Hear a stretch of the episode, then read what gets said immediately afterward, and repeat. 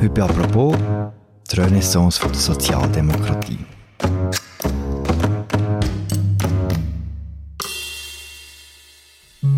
Deutschland hat gewählt. Und obwohl man noch länger nicht weiß, wer der neue Kanzler wird, kann man etwas schon mit Sicherheit sagen. Die SPD hat viel besser abgeschnitten, als man es am Anfang gedacht hat. Was bedeutet das Ergebnis der SPD für den künftigen Kurs für die Sozialdemokratie in Deutschland und in ganz Europa? Ist das die Rückkehr vom dritten Weg? Und was wird sich die Schweizer SP von dem abschauen?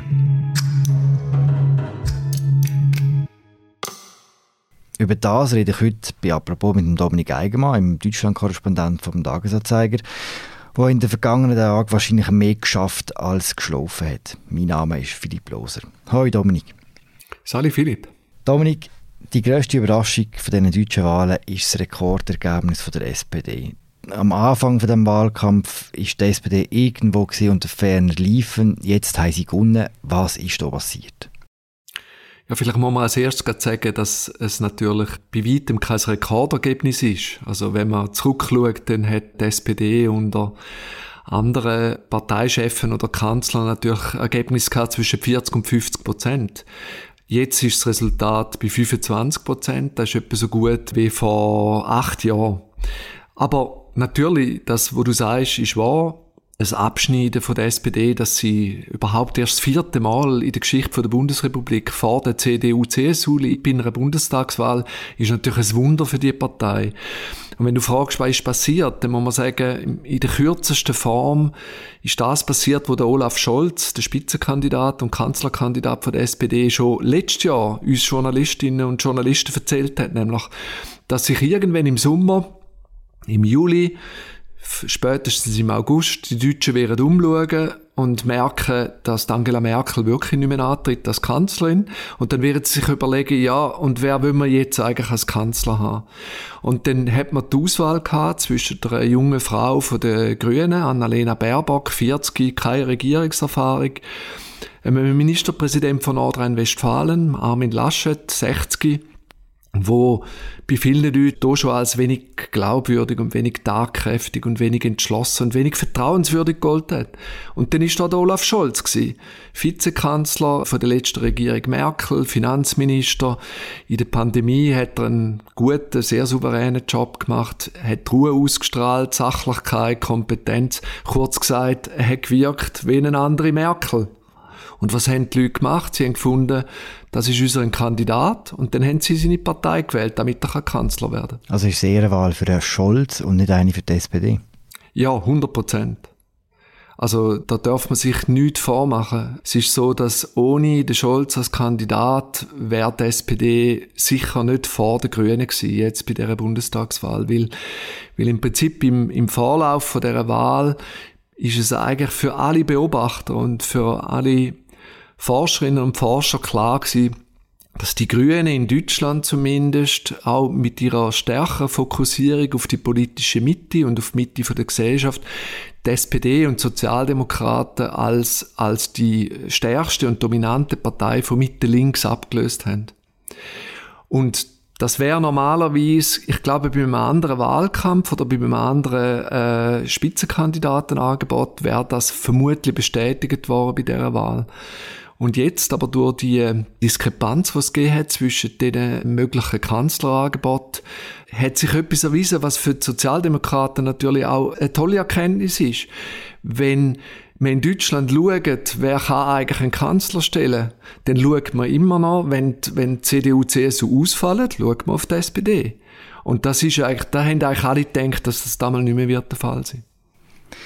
Der letzte Kanzler von der SPD hat Gerhard Schröder geheissen. Er ist von 98 bis 05 Kanzler in Deutschland. Rein politisch betrachtet, wie näher sind sich Olaf Scholz und Gerhard Schröder? Sehr weit entfernt. Und zwar politisch wie als Personen. Also der Gerhard Schröder ist sehr beliebt gewesen, äh, im Publikum, weil er ein, wie soll man sagen, ein, ein überschäumender Politiker war, ein Volkstribun.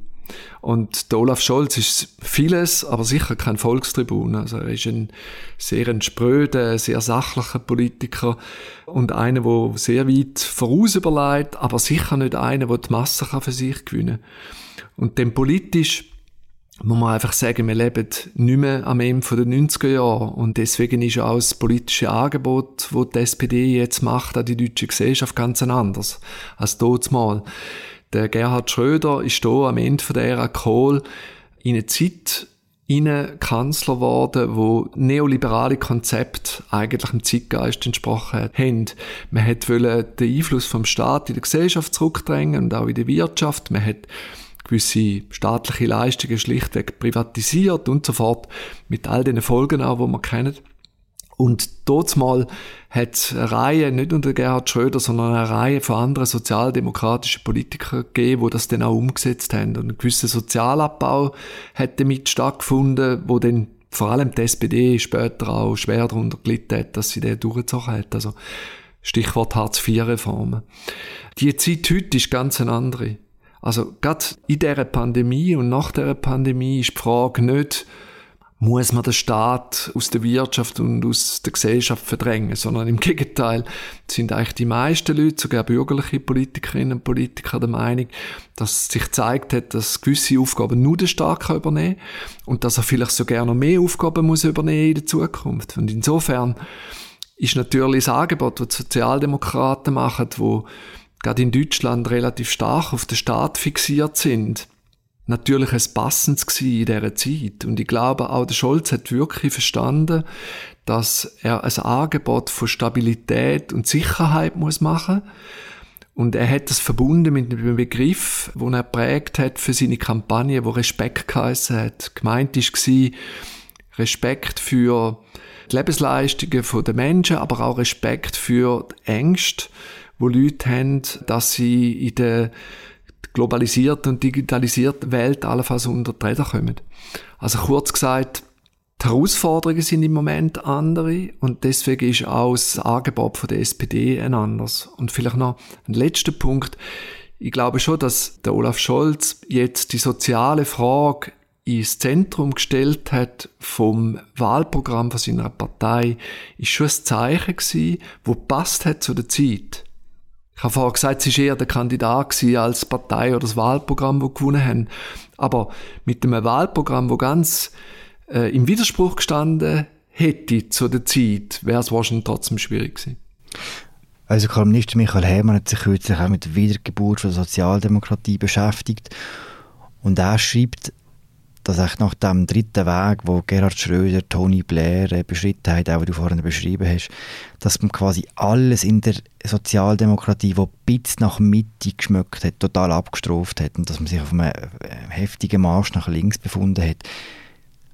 Trotz all den sozialen Angeboten, die der Olaf Scholz jetzt macht, endet der Marsch nach links auch mit dem Olaf Scholz? Das glaube ich eher nicht. Also, worüber wir jetzt noch nicht geredet haben, ist ja, dass die Sozialdemokratische Partei von Deutschland äh, in sich sehr stark gespalten ist. Also die Parteispitze, der Olaf Scholz hat ja, äh, hat ja eigentlich selber wollen Vorsitzender werden von der Partei. Gewählt worden sind aber zwei linke Hinterbänkler, also Saskia Esken und der Norbert Walter Borjans.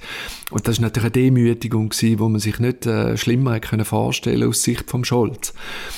Und danach ist das passiert, wo die Mitglieder von dieser Partei auch wollen. Es sind immer, immerhin 400.000 Menschen.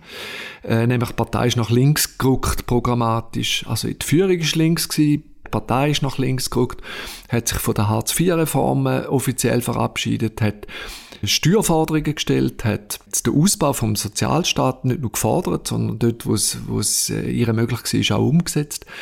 Und Insofern ist klar eigentlich, dass Partei links steht. Das ist keine mittige Partei mehr, die SPD. Aber natürlich hat die SPD Regierungspersonal in den Bundesländern und in der Bundesregierung, wo natürlich sehr wohl mittige Figuren sind.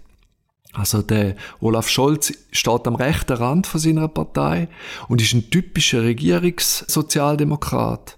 Das heißt pragmatisch, flexibel auch, Kompromiss zu finden, einfach kein Prinzipbereiter. Und wenn man auch mal den Blick in, in die Schweiz wendet, da kommen wir noch sicher noch dazu. Ich glaube, es hat das nebeneinander in der Sozialdemokratie zwischen den Leuten, die in Regierungsverantwortung stehen und deswegen in Koalitionen mit dem Kompromiss eingehen und die auch regieren und deswegen anstehende Probleme lösen, hat es immer eine Kluft gegeben zwischen denen und den Ideologen in der Partei, würde ich mal sagen. Und wo genau das Profil denn von einer Partei liegt, hängt dann auch ein bisschen von der Verhältnis oder von der Balance zwischen den Kräften ab.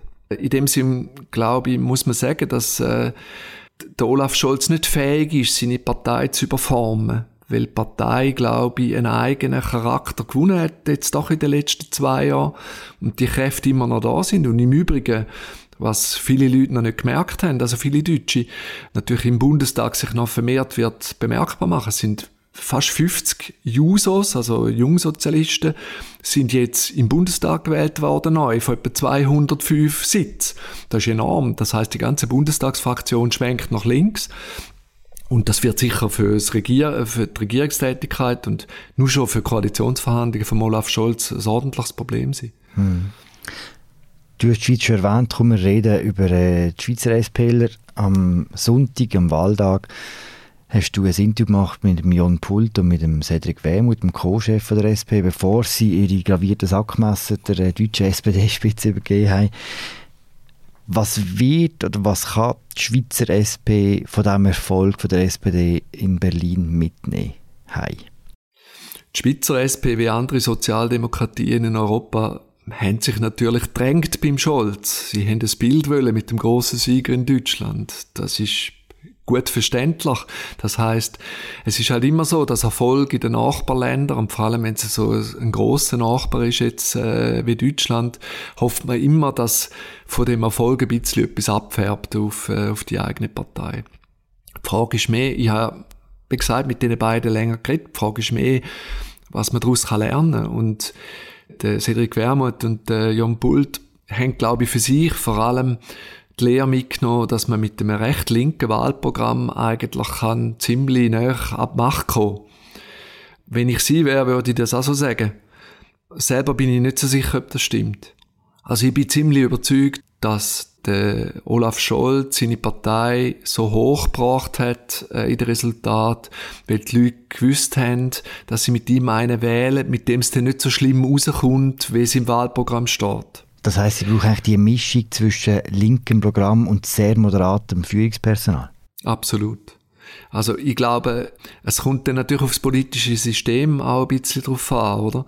Also in der Schweiz, wo im Bundesrat alle grossen Parteien vertreten sind, ist das Verhältnis zwischen der Regierung und Parlament natürlich ein anderes als in Deutschland, wo du dann eine Regierung hast und eine Bundestagsfraktion, wo dann einfach muss die Regierungsvorlagen auch wirklich durchbringen, oder? Aber äh, ich glaube schon, dass es um die Sozialdemokratie, ob in der Schweiz oder in Deutschland, mehrheitsfähig zu machen oder regierungsfähig zu machen, schon an der Spitze in der Regel Leute braucht, wo das Vertrauen von breiteren Bevölkerungsschichten geniessen, als nur von der Kernklientel. Und ich meine, gerade am Sonntag ist, äh, haben wir über die User-Initiative 99% äh, abgestimmt, oder? Und man hat was da dabei rauskommt. Also, wenn, wenn Sozialdemokraten auch in der Schweiz das Gefühl haben, mit grossen Verteilungsinitiativen wäre man äh, den Wähleranteil von der Sozialdemokratischen Partei vergrößern, dann ist das wahrscheinlich ein Irrtum. Interessant ist ja, dass in der Schweiz äh, die Sozialdemokratie immer einigermaßen stabil war. Dass man aber auf Europa schaut, dass dort, äh, die SP schon ziemlich im Niedergang sich befunden hat den letzten 20 Jahren. Ist das jetzt ein bisschen Trendbrechung, das, was in äh, Deutschland passiert ist? Das kann durchaus sein. Weil der Trend hat ja schon vorher angefangen, oder? Also, wenn man Skandinavien anschaut, Skandinavien wird zuerst mal seit 20 Jahren wieder von Luther Sozialdemokraten regiert. Also Finnland, Schweden, Norwegen. Äh, die Iberische Halbinsel wird wieder von Sozialdemokraten regiert, Spanien, Portugal. Insofern gibt es schon einen leichten Trend, wo Richtung Sozialdemokratie geht, abgesehen davon, dass es immer so ein bisschen eine Alternanz zwischen der christdemokratischen und der sozialdemokratischen Kräfte der Regierungen von Europa geht. Ich glaube, ein wichtiger Grund fürs Wiederauftauchen oder Wiederauferstehung von der Sozialdemokratie, abgesehen von der Rolle vom Staat, wo man neu verlangt, ist auch, dass ich glaube, in vielen Ländern es auch ein neues Bewusstsein dafür gibt, dass der Staat auch mit Schulden muss neu investieren, um die Transformationen von der Gesellschaft und von der Wirtschaft hinzukriegen, die jetzt nötig sind. Also die ökologische Transformation und Digitalisierung. Also in ganz Europa, auch in der Europäischen Union, gibt es mittlerweile einen Konsens, dass es dafür außerordentliche Mittel braucht und dass man im Unterschied zu früher auch bereit ist, dafür viel Geld aufzunehmen, also Schulden zu machen, sogar gemeinsam Schulden zu machen. Und das ist neu und das ist eigentlich ein sozialdemokratisches Konzept. Und wenn ein Deutschland einen sozialdemokratischen Kanzler überkommt, wo das auch in der EU voranbringt, kann das auch Sozialdemokraten in anderen europäischen Ländern ermutigen. Und insofern ist das, gibt es auch in der Realpolitik durchaus einen Grund, warum die Sozialdemokratie wieder im Kommen ist. Und vielleicht noch, was mich ein skeptisch macht, ist, wenn man um uns herum schaut, und nicht nur auf Deutschland, sondern Frankreich, Holland, Österreich, teilweise auch Italien, dann sieht es natürlich für die Sozialdemokratie nicht so toll aus. Also in Frankreich kriegen sie keinen Fuß auf den Boden. In den Niederlanden sind sie ferner liefen, in Österreich ist es lamentabel. In der Schweiz ist es so lala.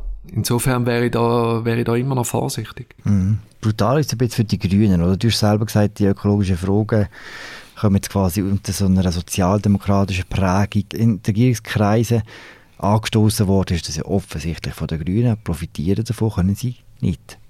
Ja, doch, sie profitieren natürlich schon davon. Also sie sind in Deutschland jetzt bei knapp 15 Prozent und sind, haben ihres Ergebnis nicht verdoppelt, aber fast. Äh, insofern haben sie sehr wohl gewonnen, aber sie haben sich natürlich Hoffnungen auf etwas zwischen 20 und 30 Prozent gemacht und insofern sind sie nicht sehr zufrieden. Sicher ist, dass die Grünen in der Klimaschutzfrage stärker als treibende Kraft wahrgenommen werden als die SPD, wo eigentlich das Thema weniger wichtig findet als die soziale Frage und aus Angst auch um die, um die Konsumenten und um die Arbeitnehmer in der alten Industrie in den letzten zwei Jahrzehnten immer bremst hat. Dort haben sie sich übrigens gut getroffen mit den Christdemokraten, die genauso vorsichtig unterwegs sind. Und ich glaube, ein Teil von dem Votum, also von den Stimmen, wo die, die Grünen nicht bekommen haben, geht aufs Konto von dem, dass viele Deutsche sich auch Sorgen machen, wie das denn wird mit der ökologischen Transformation. Also wenn man denn wirklich, dürfen wir denn wirklich kein Fleisch mehr essen und äh, wird denn das Benzin wirklich so teuer, dass ich nicht mehr rumfahren kann und finde ich wirklich keinen Parkplatz mehr in der Stadt und so. Das macht relativ vielen Leuten Angst. Und die Grünen tun so weh, die gesellschaftlichen Konflikte, die da entstehen, dass man, äh, wie, wie man die könnte mit viel Geld und mit ein bisschen gutem Willen und ein bisschen Umerziehung gut lösen. Und die SPD ist dort skeptischer. Und insofern äh, glaube ich, dass die Skepsis im Publikum, wo bisher der CDU, CSU und der SPD zu gut gekommen sind, sich jetzt auch beim Scholz niederschlagen. Mhm. Das hat der Gewähm die Mintu noch etwas Interessantes gesagt. Er hat gesagt, der Scholz hat allen Unkenruf Lügen gestraft, dass linke Politik sich zwischen Sozial- und Identitätspolitik muss entscheiden Was meint er genau mit dem? Ja, in Bezug auf die äh, Diskussion, die bei der Linken seit einigen Jahren wütet, muss man sagen. Und in Deutschland wird die Diskussion vor allem von der Sarah Wagenknecht äh, vorantrieben.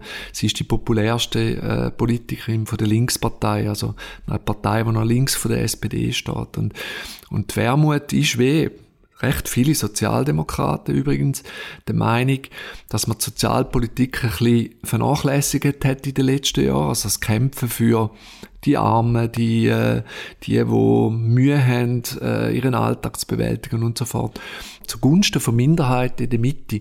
Also, Minderheiten wie die Homosexuellen, wie äh, eingewanderte Menschen und so fort. Also, dass sich die Linke hat sich stärker um verschiedene Minderheiten gekümmert, als um die Masse von der von den Leuten, die Mühe haben, äh, ihren Alltag zu, äh, zu gestalten. Und, und ich habe eigentlich immer gefunden, dass es ein falscher Gegensatz ist. Es gibt keinen Grund, warum eine sozialdemokratische oder eine linke Partei nicht beides soll machen Natürlich ist man für die Emanzipation von der Frau in allen Bereichen, natürlich ist man als Sozialdemokratin für die äh, Gleichstellung der Homosexuellen.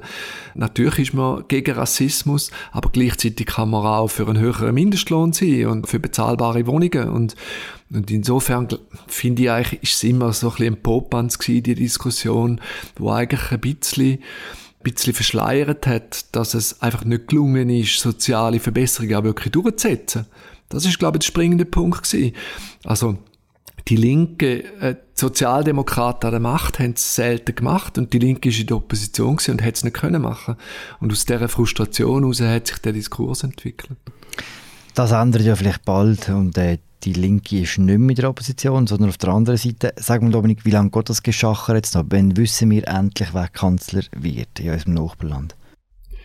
Also ich glaube, dass wir sicher nicht vor Weihnachten wissen. Äh, an Weihnachten ist es möglich, dass wir es wissen. Also wenn es dem Olaf Scholz gelingt, die FDP und die Grüne zu einer sogenannten Ampelkoalition zu bewegen, dann dürfte die wahrscheinlich Anfang Dezember, Mitte Dezember stehen, also vor Weihnachten. Wenn nicht, wenn das nicht gelingt, dann muss man weitere äh, Möglichkeiten ausloten und dann kann es wieder so lange dauern wie das letzte Mal vor vier Jahren. Dort hat es nämlich ein halbes Jahr gedauert. Schon noch verrückt, da haben wir so einen Druck auf den Wahlsonntag, alles schaut auf den einen Tag, dann ist er vorbei und dann geht es noch ein halbes Jahr. So ist es. Danke Dominik für das Gespräch. Hat mich gefreut. Das war unsere aktuelle Folge von «Apropos» im täglichen Podcast vom Tagesanzeiger und der Redaktion der Media. Danke fürs Zuhören. Mein Name ist Philipp Loser. Ich habe geschwätzt mit Dominik Eigenmann, im Tagekorrespondent in Deutschland. Wir hören uns morgen wieder. Ciao zusammen.